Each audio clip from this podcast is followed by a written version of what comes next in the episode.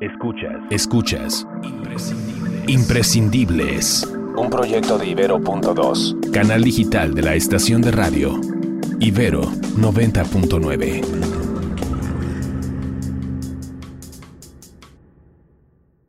Llego a Colorado en el 2013 y empecé a escuchar el tema de la marihuana, porque en Colorado se legaliza el uso medicinal de la marihuana en el 2009. Entonces ya había dispensarios medicinales, a mi abuelo le da cáncer, entonces optan por la opción de tratarlo con cannabis medicinal y ahí me empiezo a enterar cada vez más del tema. Mi abuelo estaba en Colorado. Entonces, en el 2014 se legaliza el uso recreativo, que ese fue el punto principal de esta explosión de la industria de la marihuana a nivel internacional, porque es el primer estado de Estados Unidos aparte en legalizar todos los usos de la planta. Medicinal ya estaba y el recreativo y es un boom internacional y de pronto un dispensario donde compras tu marihuana en cada esquina. De hecho, al día de hoy hay más dispensarios que Starbucks juntos. Y eso me parece sumamente interesante porque digo, ¿cómo puede ser posible que yo vengo huyendo de una violencia a causa de la prohibición de las drogas donde está incluida la marihuana y aquí se vende en cada esquina? Sí, esta es otra plática sobre la planta cannabis sativa. Creemos que aún hay una confusión enorme en los conceptos y un debate que el gobierno mexicano necesita afrontar. Medicina, sustancia psicoactiva, droga, cáñamo, CBD, THC, comida. Al final, usted decide. Yo soy Lorena Beltrán, soy de Chihuahua, vivo en la Ciudad de México, soy activista y empresaria de la industria de la cannabis. No importa desde qué lugar del mundo escuches la voz de Lorena. Ahí, en tu memoria, están alojadas las escenas de México, antes y después de la guerra contra las drogas. Ya sea porque te impactó de manera directa o lo escuchaste a la distancia. De igual manera, mirando los años que han pasado, recuerdas cuando el primer estado de los Estados Unidos hizo legal el uso recreativo de la marihuana. Un gran júbilo y no solo por la llegada del Año Nuevo, en Colorado ya es legal la venta y el consumo de marihuana. Y poco después comienzan a venderse ya las primeras bolsitas de hierba en este negocio de Denver.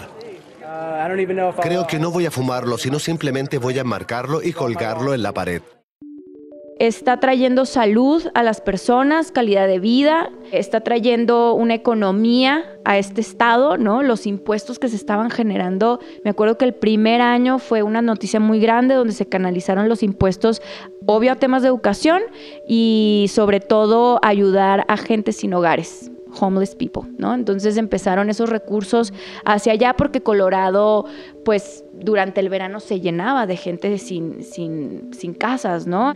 Y el gobierno empezó a, invertir esos impuestos en ayudar a, la ciudadanía, explotó el turismo, empezaron a subir los precios de todo, pero dije, bueno, esto es, ya es una industria súper bien hecha, están dando, está trayendo todos estos beneficios. Dije, algo malo tiene que haber, ¿no? No puede ser todo tan perfecto. O sea, yo con mi trip todavía de, droga maligna, ¿sabes? Entonces dije, bueno, hay que, hay que investigar las estadísticas de los crímenes, a lo mejor, este, del sobreconsumo, de, la adicción a la marihuana, del acceso de los niños a esta sustancia, porque te lo juro, salí, recogí a mi hijo de la escuela y salíamos y olía marihuana por todos lados. O sea, o sea, hasta mi hijo me decía, ¿qué huele? Entonces, eh, también vi una parte muy interesante que mi hijo estando en primaria, le agregan una clase extra a la semana solamente para educarlo sobre el tema de marihuana. Entonces dije, bueno, todo bien. Los casos de violencia disminuyeron, el consumo de alcohol y tabaco empezaron a disminuir a raíz del consumo de la marihuana. Entonces eh, me, me clavé. Imprescindibles, un podcast de Ibero.2, canal digital de la estación de radio Ibero 90.9. Herbolaria, industria textil, mercado negro, gastronomía, medicina, narcotráfico. Sobre esto y más sabe Lorena Beltrán. Su papel dentro de la industria canábica en México es sin duda la de una líder que además ha recorrido distintos lugares del continente para expandir el conocimiento y de igual manera ha logrado reunir en México a los mejores investigadores, empresarios y usuarios que con su testimonio dan fe de las muchas bondades que trae consigo esta planta. Yo nací en la ciudad de Chihuahua y la vida ya pues siempre ha sido muy tranquila. Es el estado grande, ¿no? Y a pesar de que es el más grande, pues la población es pequeña. Somos pocos, todos nos conocemos. Pero sobre todo viví mucho tiempo en Ciudad Juárez, en la frontera con El Paso, Texas. Yo estudié mi carrera en Estados Unidos, en Las Cruces, Nuevo México, que está pegadito al Paso, Texas eh, y bueno, pues cruzaba casi todos los días a Ciudad Juárez. Estuve trabajando como reportera de Univisión y, siempre involucrada en los medios de comunicación. Mi carrera fue en cinematografía, comunicación, algunos cursos en periodismo, en actuación. Entonces, pues ahí radiqué varios años de mi vida. Allá tuve a mi hijo. Y pues la vida en Ciudad Juárez, en esa frontera específicamente, de pronto se empezó a volver muy violenta, ¿no? Muy caótica a raíz de, de la guerra contra las drogas, el narcotráfico. Tú sabes, las fronteras es durísimo. No hace falta detenernos en el escenario que trajo consigo la guerra contra las drogas en México, y sería irresponsable asegurar que Colorado se ha convertido en el estado ejemplo a seguir. Sin embargo, hay algunas cifras a las que podemos acudir. Durante los primeros años de la guerra contra las drogas, el gobierno mexicano llegó a destinar hasta 100 millones de pesos en temas de seguridad, siendo esta una cantidad mayor que lo destinado a salud o medio ambiente, mientras que en los primeros años de la apertura en Colorado, respecto al uso personal de la marihuana, el Estado recaudó más de 6 mil millones de dólares en impuestos, los cuales fueron destinados a educación, salud y vivienda fue tremendo, tremendo lo que ocasionó esta prohibición, ¿no? Porque muchas veces creemos que las drogas son las que nos matan, ¿no? Las que nos vuelven adictos, destruyen nuestra vida, pero definitivamente la prohibición ha matado muchísima más gente que el consumo tal cual de las drogas, ¿no? A causa de esta guerra, Lorena y su familia deciden abandonar México y comenzar una nueva vida en Colorado. A su llegada, el boom de la marihuana, mientras que a la distancia, las televisoras, los periódicos y las radios continúan documentando la postura del gobierno mexicano ante los cárteles de la droga. Motivada por la contradicción entre ambas posturas, Lorena se clava en investigar todo sobre la planta cannabis sativa y decide que quiere dedicar sus días a la difusión y expansión de la planta. La flor como símbolo de aquello que queremos soltar y a la vez transformar. En medio de un shock cultural, Lorena se encontró en internet con Charlotte's Web, empresa líder en desarrollar una cepa de cannabis rica en cannabidiol, o CBD, un compuesto no psicoactivo, al que se le atribuyen propiedades terapéuticas y se usa en tratamientos de epilepsia, ansiedad, psicosis y un largo etc. En el año 2015 más o menos, yo tenía un año trabajando con ellos o menos, pues llega la familia Elizalde de México, que fue la primera familia en realmente eh, levantar la voz de exigir la cannabis medicinal para los niños porque pues la niña Grace que, conocemos, eh, muchos conocemos aquí en México porque fue la niña como Charlotte en Estados Unidos, tenemos a Grace en México y llegaron allá en busca de ayuda para poder traer el producto para, la niña Grace que tiene epilepsia y obviamente abrir este caminito para muchos otros pacientes. Entonces, eh, pues el destino, ¿no? Me, me llevó a eso y cómo se empezó a cruzar todo.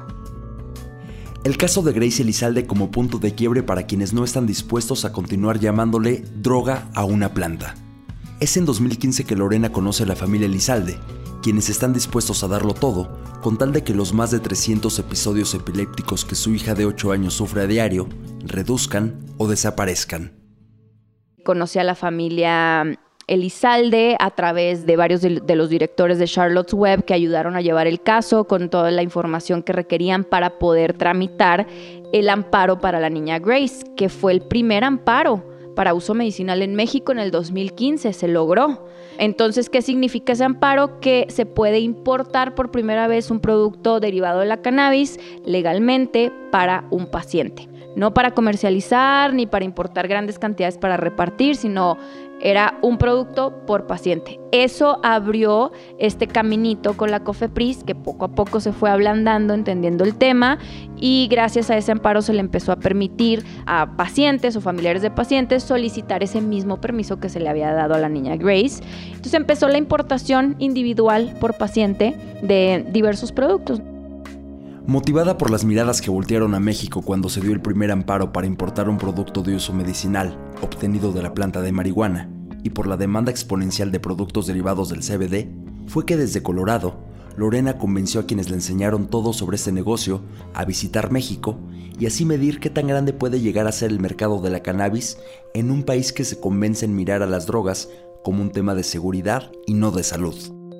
Entonces aceptan y, venimos a la primera Expo With en México y ponemos un stand de Charlotte's Web y ellos nada más querían como entender a ver cuál era el impacto que pudiéramos tener. No, no, no, esa expo de verdad fue una locura, nuestro stand fue el más ocupado, no dejaba llegar gente. Eh, la verdad es que salí deprimida de, de, esa expo de ver a tantos pacientes llegar, niños en sillas de ruedas, se nos convulsionó un niño en el stand, gente con cáncer, todos amontonados ahí esperando a que se les diera un producto, cuando pues en ese momento no podíamos ni ahora, ¿no? Vender absolutamente nada. Pero ahí conectamos con esta gran necesidad y también de que la gente ya se estaba dando cuenta que la cannabis tiene grandes usos terapéuticos y todo lo que estaba haciendo no solamente por la epilepsia, sino por el dolor, esclerosis múltiple, todo tipo de cáncer, em, depresión, ansiedad, etc. El sueño americano no es para todos, y mucho menos para quienes nacieron del otro lado del río. Cansados de la burocracia mexicana, los hermanos Stanley, fundadores de Charlotte's Web, deciden abandonar la misión y mirar a otros horizontes. Todo lo contrario a Lorena, quien desde la primera feria en México dedicada al cannabis, encontró en la planta y en su país una misión de vida junto con Raúl Elizalde, el papá de Grace, y muchos otros activistas, otros papás, mamás, se empiezan a incorporar asociaciones de médicos, de más pacientes, entre todos, y obviamente asociaciones que están muy enfocadas a la política de drogas, a la legalización de todas las drogas, no nada más la marihuana. Y empezamos a hacer este grupo grande que ya para el 2017 sabíamos que ya se iba a publicar una ley para el uso medicinal se publica en junio del 2017. Para entonces yo ya venía planeando hacer el primer Congreso Internacional de Cannabis aquí en México, que es Cannabis Salud, y eh, se inaugura justo una semana después de que se publica la ley. Entonces fue un gran festejo, pero sobre todo es un congreso donde eh, me di la tarea de traer a, conferencistas internacionales, desde los científicos más importantes de Israel, de Holanda, de Canadá, de Estados Unidos, de Colombia. Obviamente en México también hay mucho conocimiento, no porque sea ilegal significa que nadie lo ha utilizado, para nada. De hecho, muchos médicos tienen muchísimos años. Lorena pasó de huir de México a causa de la guerra contra el narco a liderar uno de los movimientos más visibles e importantes para una generación que busca respuestas y sobre todo comenzar a mirar a una planta más allá de los efectos psicoactivos que trae consigo. Es así que desde 2017, el gobierno mexicano volvió a escuchar algunas demandas y comenzó con el debate sobre el uso personal de la marihuana. Desde entonces, la voz de Lorena se hace más fuerte.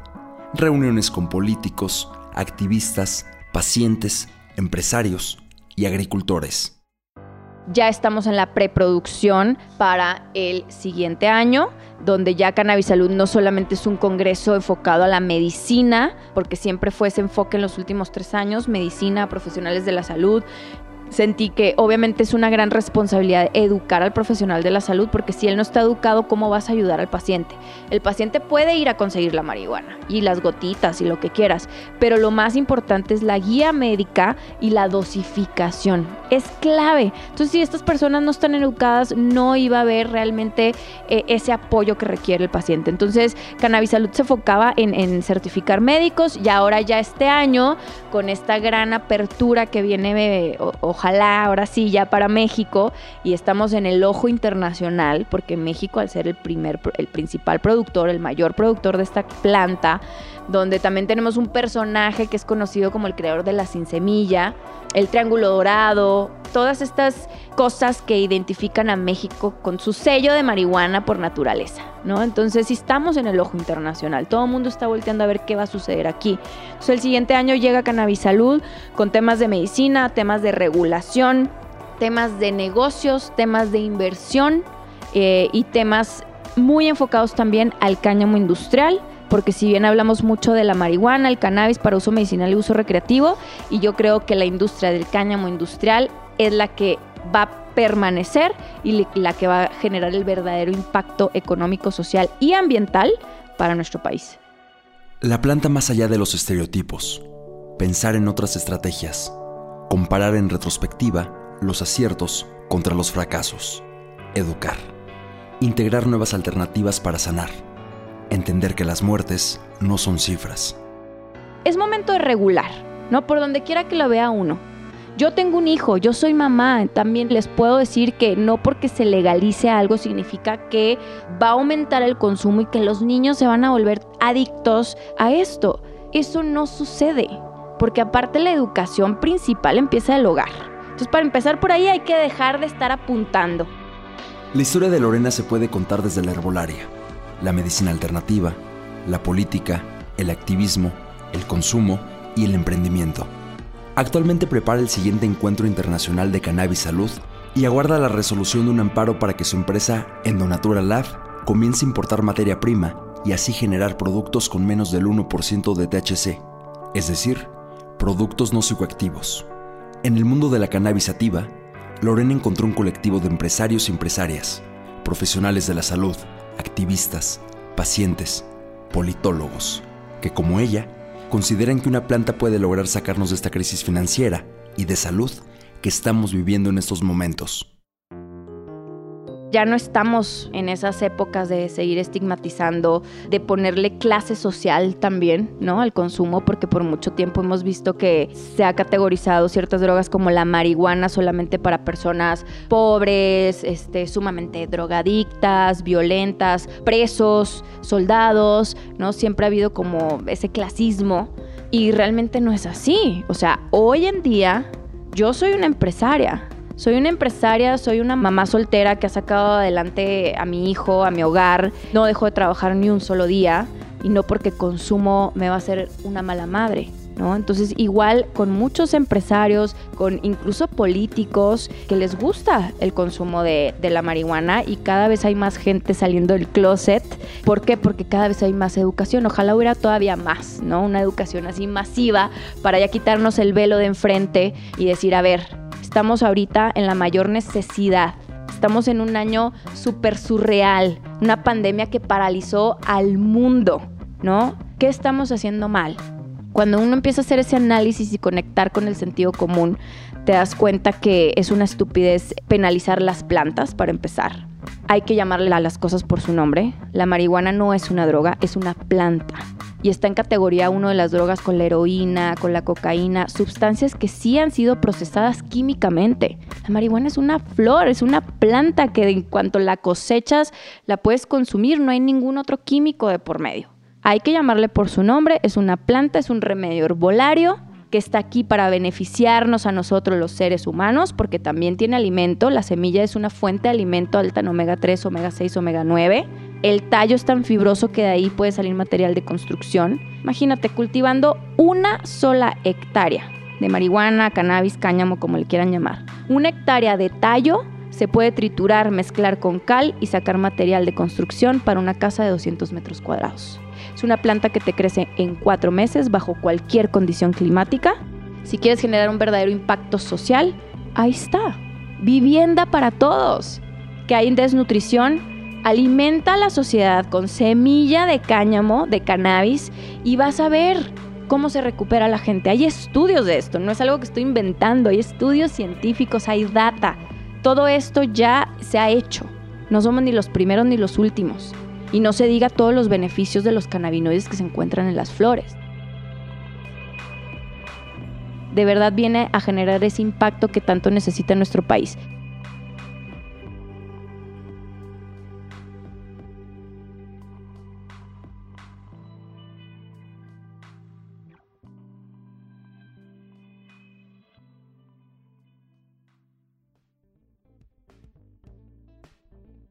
Gracias a Lorena Beltrán por la entrevista y por contarnos su historia. Mi nombre es Jorge Ceja Morán. Yo me encargué de la entrevista y del guion.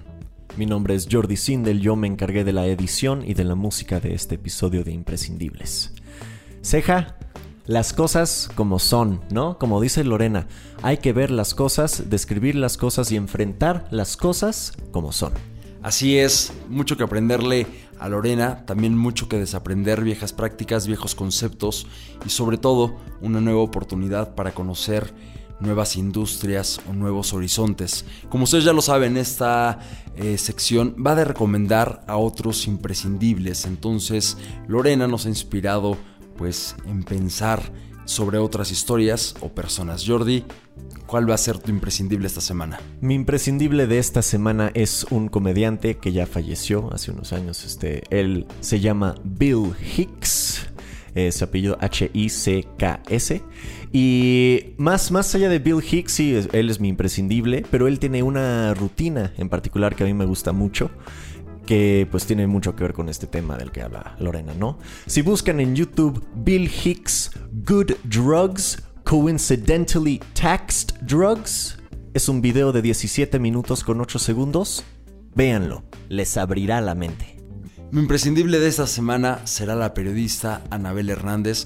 Es una mujer que ha investigado lo más profundo del el narcotráfico o el negocio de las drogas en México y también por supuesto en Estados Unidos. Alguien que ha tenido que abandonar el país como en su momento lo hizo Lorena por su propia seguridad y por la de su familia. Entonces, imprescindible es Anabel Hernández y nada, una vez más gracias a Lorena, a Bill Hicks y a todos los que están allá afuera transformando pues el mundo y la industria. Ah, hablando de eso. Sí, sí, sí. De hecho, hablando de eso, yo quiero hacer un shout out a Michelle Claverí, la que nos hace las, las voces de los insertos y los títulos de imprescindibles. Ella en algún momento trabajó en gobierno, de hecho, abogando por los derechos de usuario. Buenísimo, Jordi. Gracias a Michelle por la ayuda en las voces. Por cierto, Jordi, agradecer a la Deutsche Welle, a la DW en español, por el audio que hacía alusión a la apertura de la marihuana para uso personal en Colorado. Y nosotros nos despedimos. ¿Dónde nos encuentran en redes? A mí me encuentran como arroba Jordi Sindel. A mí como arroba Ceja Morán. Cuéntenos por favor qué persona o qué historia es imprescindible.